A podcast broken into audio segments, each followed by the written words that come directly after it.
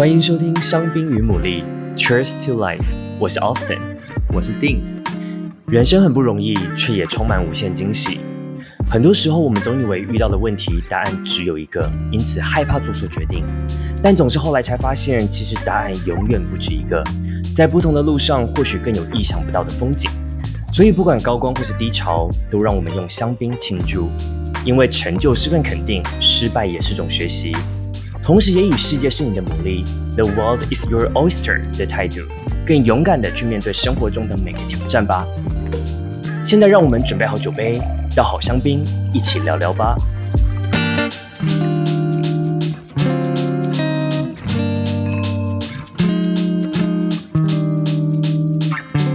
Hello，大家好，Welcome back。啊、今天是香槟牡蛎的第二集，想跟大家一起讨论人生中的 Why，就是到底我们每一个人人生生命中那个 Root Drive，真的让你感到开心，或是能够一直 Motivate 你的是什么东西？所以，Dean 可以跟我们分享一下。为什么你觉得 why 在我们在探讨我们的人生该去的方向，为什么那么的重要吗？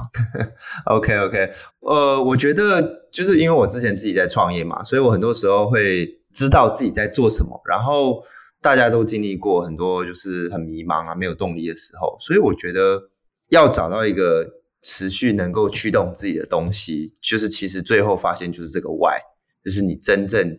去找到为什么你现在在做你现在在做的事情，嗯、然后我后来发现说，这个东西其实不是就是向外寻找答案的，不是说你问朋友啊，或者是说你去看什么书，或者是是是你去找什么资讯，不是在外面找到的。它其实整理了半天以后，就是都是一些你要问自己的问题，真的是内心的灵魂拷问，然后最后你要就是。自己才能回答这些答案，而且我觉得其实有很多时候，其实你内心不一定有答案，你可能会有一点点知道说，哦，我可能想要往这个方向走，或想往那个方向走，但是其实你内心也未必完全有答案，然后是还有一个探索的过程，就是你慢慢的一边做一些事情，你才发现说，哦，这件事情好像不是我想象的那样，或是不是我想做的。我觉得就是当我们有了这个核心以外以后，然后持续问自己问题，然后你就会慢慢慢慢越来越清晰，说，哎，这好像真的是我想要的，就是人生当中想要做的事情，或者是想要走的方向。这个 why 就会越来越清晰。那当它非常清晰的时候，它就是真的是像一个指南针，我觉得可以引领你持续前进。我觉得我之前其实大多数的时间都是以事业为中心。所以每一次的事业转折的时候，其实就有一种真的是有一种失去重心的感觉。也就是因为这些时候，会让更逼我自己重新去思考，什么东西是最重要的，该往哪个方向走。咚咚咚！但不知道大家听刚刚 Dean 分享会不会有种就是在雾里看花的感觉？就是就想说可以给大家几个我自己在想这件事情的时候，可能。它可以有两个维度来看，一个是在时间的维度，一个是在思考的维度。嗯、如果在时间的维度，我们可能是就当你想到你要找到 why 这件事情，好像是一个非常难，或是一个非常 vague。就像刚刚 Dean 有讲到，有时候我们甚至不知道自己的内心那个 why 是什么嘛。就就算你往往内寻找的时候，所以我觉得有几个比较 practical 的方向可以给大家参考。就第一个，会不会我们可以问问看自己的短期、中期以及长期的 why？就我说这个 why 有点像是它可以是目标，也可以是 why，就是到底你。短期做到什么事情会让你感到开心？中期做到什么事情让你开心？长期做到事情会让你感到开心？然后从这里开始想象。嗯、所以我觉得这个想象可以帮助你 somehow 去找到到底你现阶段在意的是什么，然后或者你更长远的方向去在意什么，然后慢慢厘清到底心中的那个热情所在是往哪里去。然后我觉得我刚刚也认同刚刚定说的，他可能是需要内在寻求，但老实讲，我觉得能够对外 project。这样子的想象到现实生活中，我觉得也是很重要的。所以我觉得，除了从就是 inward 去找自己心中的呃那个向往跟那个让你可以持续一直保持开心的东西，你可以真的从短期、中期、长期去分析自己，嗯、但同时也可以往外的 outward，就是你真的闭上眼睛想起来，你五年后你希望自己身在哪里？你看到的人事物是什么？你正在做什么样的事情？身边是谁？然后。可能是在我自己，然后五年后、十年后或者十五年后，我自己其实心中在想的，真的是我十年后，我真的闭上眼睛，我张开眼睛，我是希望我身边有一个我很爱的 partner，然后我能够有可爱的小孩，嗯、然后呢，我可能是在呃，就是湖或是海边，然后有自己的 villa，然后真的就在就在湖边看书，然后但同时偶尔回回 email，、嗯、然后就毕竟我还是需要赚钱嘛，所以就是就是我自己心期待的那个样子的生活，真的是比较宁静，然后也比较就是我真的是可以能够能够更随心所欲，更自由的做自己想做的事情，并且身边有爱我的人陪伴，就对我来说，这样的想象就很像是我真的更长期的那个 why，我真的想去的。那个地方，所以也就跟定刚刚说的指南真的呃概念很像，就是你真的只有记得你现在在做的所有事情是为了什么样的目标，或是你未来的那个画面是什么。我觉得你这样在努力的过程中才会知道你在做这件事是 for something，而不是只是 I suffer，这都只是一个 journey 而已，只是一段过程而已。我觉得有一句话，我这几年想到就是。Why we do what we do？我觉得我常常会问自己这个问题，就是我现在为什么在做我现在做的事情？这件事情就是，如果你现在并没有很喜欢你现在做的事情，那是为什么？我觉得总是会有一个答案，就是就是有些时候我们现在身处的环境，就是不管是工作也好啊，或者是感情也好，各种不同的，它可能是你一个跳板。我主要讲的是工作啦，就是工作可能是你现在不喜欢你的工作，嗯嗯、但是你可能你未来想要走的那个 career path，它是你必须要经历的一个过程。那如果你心里非常知道这样的话，你自己就也不会那么就是不开心。你现在所处的地方，嗯、你知道这只是你一个短暂的归属，你未来会再往下一步走。所以我觉得，呃，其实我们这里可以分享讨论一下，大概有几个我们自己之前用过不同的方式去探索 why。第一个就是对于现在自己人生的处境开心吗？这是我觉得第一个可以问的问题。那如果是开心的话，我觉得可以思考，好，那未来我还有什么计划可以让自己达到一个更理想的状态，就是你更往自己梦想的那个 dream life 去走。那如果不开心的话，是为什么？然后有哪些你能做的改变？还是说，嗯，你现在没有办法做改变，但是呢，这就是你要选择走的这条路的一个必经的一个过程。对啊，所以我觉得去了解自己人生开不开心这件事情，是你要长保一个呃 self awareness 的一个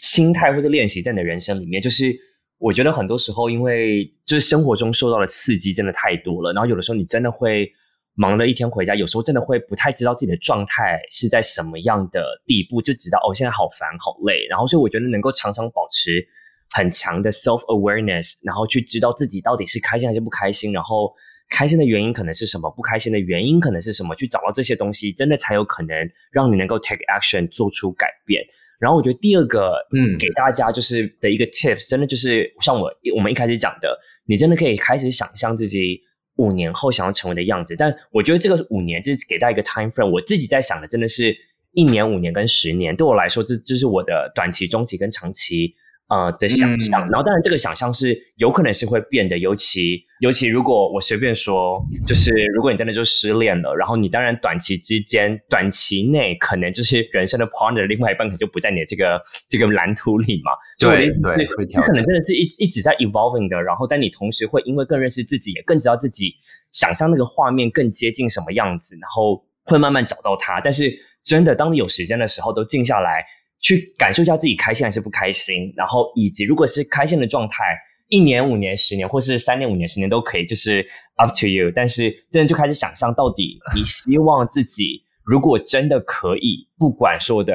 现实状况等等，到底那个时候的你在做什么样的事情？我觉得它真的是会成为你一个很强大的动力，让你往前走。而且我觉得不只是这样，就是你记得我们呃，我有看过这本书是《Seven Habits of 呃、um, Highly Successful People》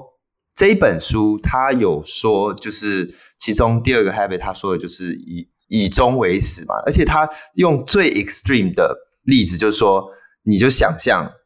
今天就是在你自己的坟前，就是今天你已经离开人间了，然后你去想象在那个时候，所有你的亲朋好友。在你的坟前，大家是用什么样的词来形容你？然后形容你过去这一生所做的事情？你想留下来是什么样子的一个过去吗？或者是说你的人生，你希望大家最后是什么样的一个形式记得你吧，对吗？你是什么样的人，然后你是做了哪些事情？就这，这是应该是比你刚刚说的这个呃一年、三年、五年、十年还更极端一点点吧。但我觉得这个就是你如果真的去想脑脑子里去想象这个东西的话，其实也会触发一些想法吧。然后我觉得其实还蛮 emotional 的，就是。你会真正去想说，哎，就是我真的我这一生是希望成为怎么样的一个人？然后，嗯，嗯，嗯对，我觉得这是蛮呃有帮助的一点。嗯，然后还有另外一个，我觉得可以帮助自己找到 why 的，其实是你你要去做一个 mission statement。其实这个好像就是，其实你知道，所有的公司它在创立的时候，不管是创立的时候，或者是创立之后，它都会每一个公司都有一个 mission statement。就是说，我这个公司要做什么？我们的宗旨是什么？然后他有一个宗旨之后，他才用这个去去创立一个很好的一个公司的一个文化，然后去把它 build up 起来。那我觉得我之前就有想过这个东西，就是其实每一个公司都要有，其实每一个人也应该有一个自己的 mission statement，去列出来我的一生的这个 mission 是什么。我的这个很核心想要达成的这个目标是什么？价值是什么？我这里可以呃分享我自己这几年来去整理出来的这个 mission statement 啊，其实也是有改版过好几次。但是我的 mission statement 其实分了三层，就是有三个小点，一二三。第一层我觉得想达成的就是能够带给自己跟身边的人一个很舒适跟富裕的生活。那这个小点就是，其实是比较是包含财务自由啊，然后就是生活上的这种能够过上一个舒适生活，对，所以财富自由。那第二个就是能够体验这个世界上所有 offer 的各种各样很棒的体验。这个有些可能跟金钱有关，但有些可能其实又不一定。我觉得这世界上真的有很多很棒很棒的体验。那如果有机会的话，就是能够丰富我们的人生，我觉得就会想要去就尝试不同的东西。第三层就是能够帮助其他人完成他们的梦想，然后也过上一个很有意义、很棒的人生。这就是我觉得第三层我想做到的。嗯，我觉得很棒。然后，但我一直在想，就是听完这样的介绍，我想说，我可以给几个。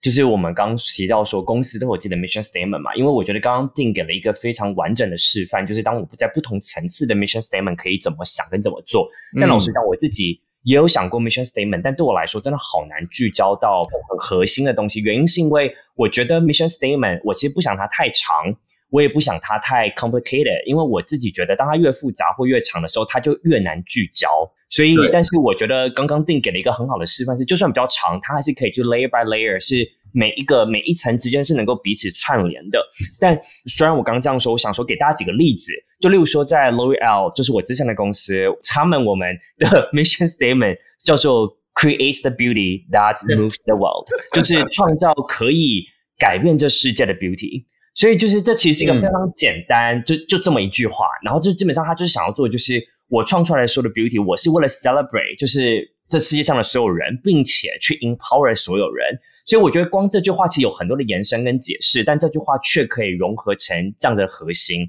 然后或是我们在想，大家可能都有用过的 Airbnb 好了，Airbnb 的啊、uh, mission statement 其实它在讲的是 to create a world where anyone can belong anywhere，就是真的是它就让所有地方，让每一个人只要住进去都觉得自己是这个 local community 的一份子。这也是为什么他们总是。去找就是可能是社区的房子，或是真的是希望在世界各地都有他们可以出租的 property。所以其实我觉得这两个公司的这样子的 mission statement 都很短，然后又很清楚。所以我觉得其实也鼓励大家，如果在思考的时候，我们也不用逼自己马上想出一个非常大爱或者非常广、非常大的一个 mission statement。Maybe 我们真的可以从一个小事情你在乎的开始，例如说你在乎 beauty 好了，或是你在乎开心什么，就是你真的可以从一个简短的。再延展，然后再收敛，所以我觉得 maybe 我也可以鼓励定，看能不能在下一集跟大家也分享，看你的这三层的 mission statement 有没有办法画成一句话，就是当它它在延展，然后又再收回来的时候，呃，它可以浓缩成什么样的样子？我觉得可能这都是一个很好很好的练习，对啊，是是是。然后我觉得这一点，我这里有一个不一样的观点是，是我其实觉得 Mission Statement 本身，我们可能会觉得说这个东西有点虚，就是好像讲得很高尚大一样。但是其实，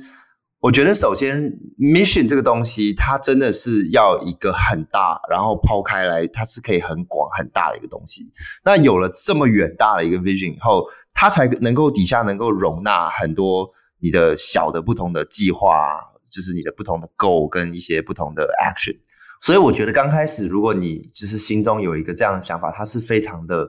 就是好像听起来就是距离很远，或者是比较虚的。但是其实它本来就应该是这样子的。嗯，那我觉得，呃，觉得我这边的三个 mission statement 其实确实是可以总结成一句话啦。但是因为我自己是觉得说，我们人个体跟公司的不一样，是在于说我们人我们生活上有很多不同的层面嘛。所以我才把它拆分的比较细一点，因为公司一般来说，一个公司它基本上就是做主要的就是一个领域、一个产业或一个方向。但是我只是想说，我们人有生活上、有感情上，跟可能有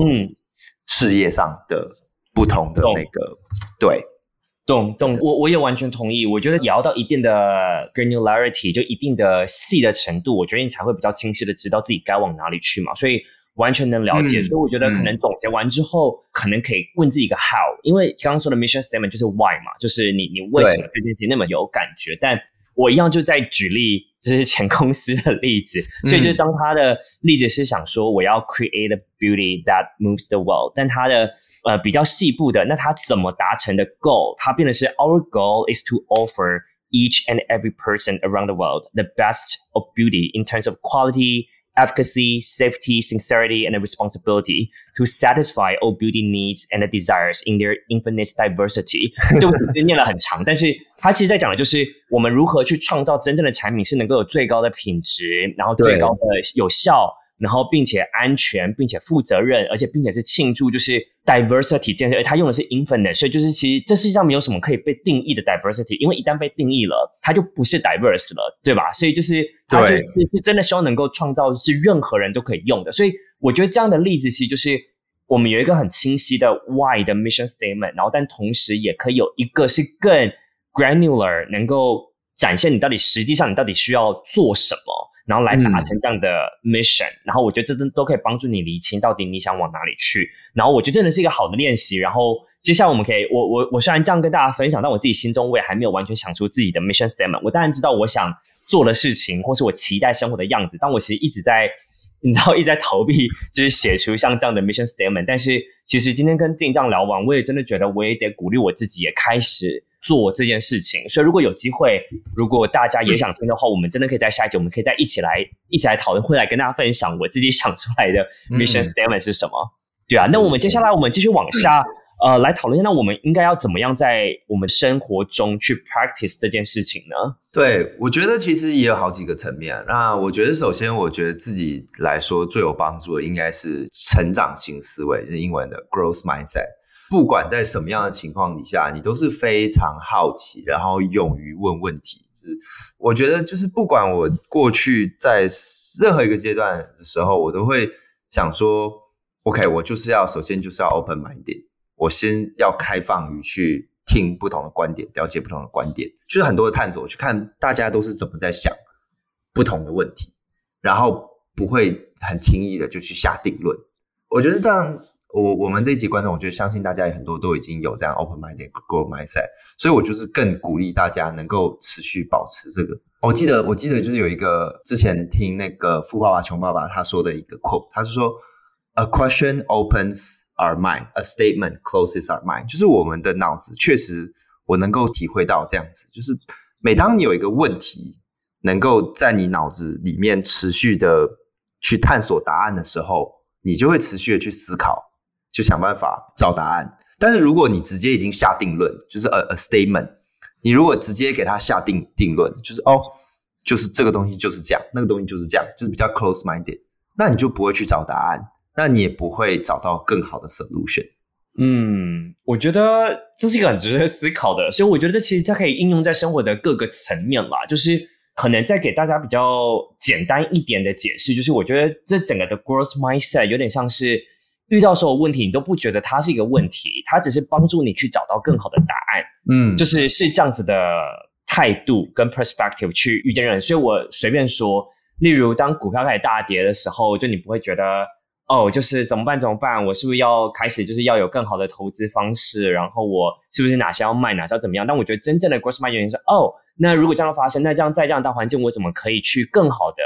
就是 serve 啊、uh, serve on this wave，去找到是不是有更好的 pattern？然后我现在是不是刚好是一个很好的时机点，是我可以重新整理我的 portfolio？或者我现在是不是能够再去发现一些哇，我是一个很有机会点可以重新投资的呃一些新的股票？呃，我随便说，但我是说，其实成长型的思维就是不给你一个问题的 definition 或是一个像刚刚定说的一个 challenge statement，而是你只是一直在想你怎么去更靠近更好的那个答案，然后怎么去让你自己的思考方式能够更 advanced 去找到更好的解决方式。呃，我我觉得这其实不单单只是运用在如何找人生的。Why 或是你的 mission，而是你如何去培养自己在人生中真的遇到所有的事情都能够以这样的方式去思考。但我会说，当你有了自己的人生的五年、十年的这个 long term goal，或是你心中的那个 Why，你会更知道自己这个成长思维应该要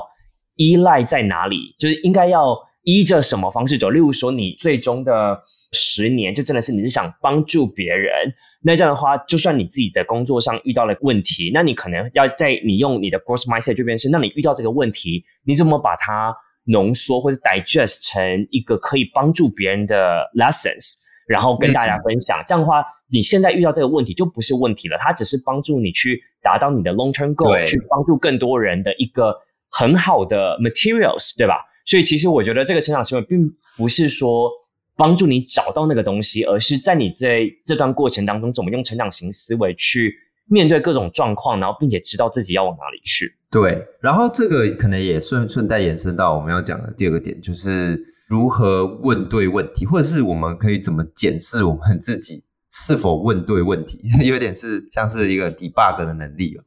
那其实我觉得。我会想讲的就是，其实每次问问题的时候，你就尝试追加一到两层，去拆解、去思考，说为什么这个东西很重要。所以，Alson 这边有没有任何例子我们可以拿来讨论的？我可能简单分享一个，就是其实有一直有很多人来问我说，他到底适不适合做顾问业？好了，然后就真的想进 consulting，嗯，就说哦，因为我现在工作太无聊了，我想要尝试看看。然后或是觉得听起来高大上，谁想尝试看看？所以，我对于那个来找我的人，如果他问我说，他就觉得现在工作太无聊，所以想尝试，我就会想再多问他几个问题是：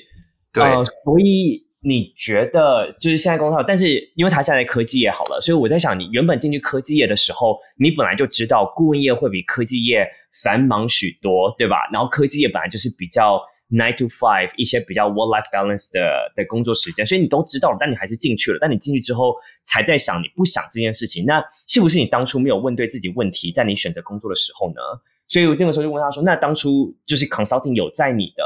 职业选择里面吗？”他就说有的。然后在那个时候，就是他说那个时候有一个很大的 barrier 是他觉得他没有那么喜欢 networking 的环境跟。好像跟他一起同时准备的人都好 aggressive，然后他没有那么喜欢在这么一群这样子的人围绕里面做工作，然后所以就他那时候其实有一点点被呃劝退，就有点被就是吓到，然后就是对，然后我就说，那如果说这是你当初的判断跟选择，那你现在这件问题解决了吗？就是你已经发现你其实发现哦，你其实喜欢顾问业的人了吗？还是其实你还是觉得顾问业的人对你来说还是太过 intimidating 呢？我举这个例子是想说。就是当你在抛出一个问题，很直接的就讲说你你想不想来顾问业，但其实背后有很多的其他的问题是你没有问对或问到的，因为他当初没有选择顾问业，其实最大的问题就是他是有一个 barrier 在的。然后如果这个 barrier 就是他如果多认识一些顾问业的人，如果有改善他的印象，那这样的话 maybe 那这个 barrier 就拿掉了。那所以 yes，我们现在可以来讨论一下，那你如果这个这个 barrier 拿掉了，那顾问业是不是适合你？然后我们当然可以再多问几个问题，那到底顾问业哪里吸引你？然后，但如果你连你一开始不选择顾问业的那个理由跟 barrier，你根本联想都没有想，你就来问我说：“那我适合顾问业吗？”我好像就只是觉得工作太无聊，然后想要有些新挑战。就是你只是这样子，那就算我们真的讨论出来，OK，你适合顾问业，然后你要怎么进来顾问业？但你其实你那个原本的 barrier 根本也没有想过，然后或者也根本没有被拿掉。那就算你花了。就是一两个月练习 case interview 等等，真的进来了，你也不会开心啊！你最后可能也会犹豫，我到底该不该进来？对吧？所以我觉得很多时候问对问题，找到当初到底不让你做这个选择的原因是什么，去找到这个 why 是非常非常重要的。所以我觉得这可能是刚刚定想提醒大家的。如果我们很难一开始就问对问题，这都是人之常情。但我们如何的去往前推、往后推，去往下一层，去找到当初。明明就是顾问业就在我的 radar 里面，但我当初为什么不要呢？然后不要的理由是什么？那现在真的解决了吗？所以我觉得透过去这样层层的拨开你真正的理由跟你自己真正的原因，嗯、我觉得你会更清楚你想去哪里。而且而且，我觉得我这里要补充一点，就是我觉得很多时候其实我们会以为我们知道自己想要的是什么，或者是像像刚刚举的这个例子，就是工作好了。很多时候我们可能是。按照以前别人跟我们分享过的一些例子，或者是可能是长辈，长辈可能会给一些意见，说：“哎，你你做这个不错，或者是说你应该做这个之类的。”那就会有很多的一些其他的一些这些资讯，但是实际上就是你真正了解到这个工作是怎么样的一个模式的时候，你才会真正去解开一些你这些问题的答案。所以。这个的过程就是说，我们刚开始会有很多问题，你你会要列出一些问题，然后呢，你开始要慢慢的去找答案，这中间就是一个探索的过程。你每次找到，就是你如果能把这些问题拆分成不同的小项，就像刚刚讲，就是可能工作环境你会不会喜欢，会开心，工作内容，然后还有工作的这个模式、地点等等的。当你拆分以后，然后你一个一个问题，你能找到答案以后，你对于这整个。问题或者是整个选择，你才会能够有更确定的一个答案嘛，跟判断。对，但我觉得其实也不用太担心啦，因为我的意思是，我觉得我们刚刚提醒大家 growth mindset，所以就算你现在做出了决定，然后你做到一半发现 fuck，就是 sorry，就是天哪，我就是这不是我要的，然后怎么跟我想象中不一样？那没关系啊，那至少你 check it box 就是。对，这个真的不是我要的诶，就是这样子，我真的来 experience 了，我真的来体验过了，然后这真的不是我要的，也不是我喜欢的，那就这也是一个达成，对吧？这也是一个代表你至少 rule out 一个选项了。所以我觉得这就是 growth mindset，就是也在跟大家举例，这就是 growth mindset 的好处，就是你其实并没有损失任何东西，你也不是真的就被卡在那里，你都是不停的在解决新的问题，并且。去找到更能够靠近你真的喜欢的东西。简单再补充一个，就老实讲，我常常会觉得，很多时候我们都会习惯于问别人你的经验如何，怎么样怎么样来作为自己的经验，因为你就会用别人的经验来成为你的判断标准跟判断依据。但实际上是每个人的经验跟依据都不一样啊，对吧？然后以及每个人的长远的计划也不一样，每个人就是想要做的事情跟。计划都不一样，所以我觉得很难，很多时候很难去参考别人的经验，就或者是说你在参考别人经验的时候，你要知道每个人他本身是会有 bias 的，呃，对啊，而且就是其实就是天时地利人和吧，他当下遇到的人事物跟你会遇到的人事物可能就真的不一样啊，所以经验也会有差，就是这一间公司会有人超级爱，也有超级不喜欢，然后尽管你们两个的个性很像。对吧？所以就只是提醒大家，尽管在做这样的选择，然后会在问一些问题的时候，我就问对问题很重要，但是能够勇敢的去自我尝试，然后去收集自己第一手的经验跟资料，我觉得也是非常非常重要的。然后还有一个点，我觉得就是有创意的去思考你的选项。就是我觉得很多时候我们常常会好像把很多这种人生路口，就是当做一个二选题。我现在可能只能走这样子。的路，或者是我只能选 A 或选 B，但是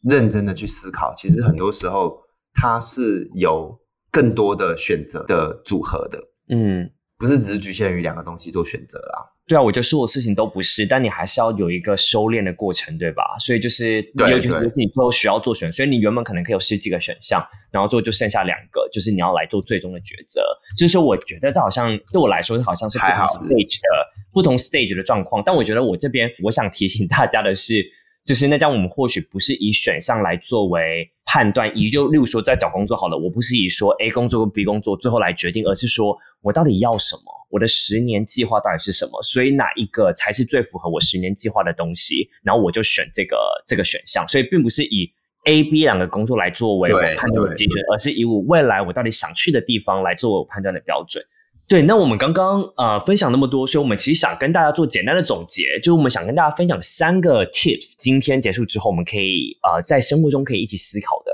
就第一个是能够真的挑战你自己，去写下自己五年后、十年后想成为的样子，越具体越好。从这边开始，你可以慢慢找到自己到底想要成为的那个人，想要在哪里，想要做什么的事情，然后最终你也可以慢慢能够厘清整个 mission statement 的轮廓。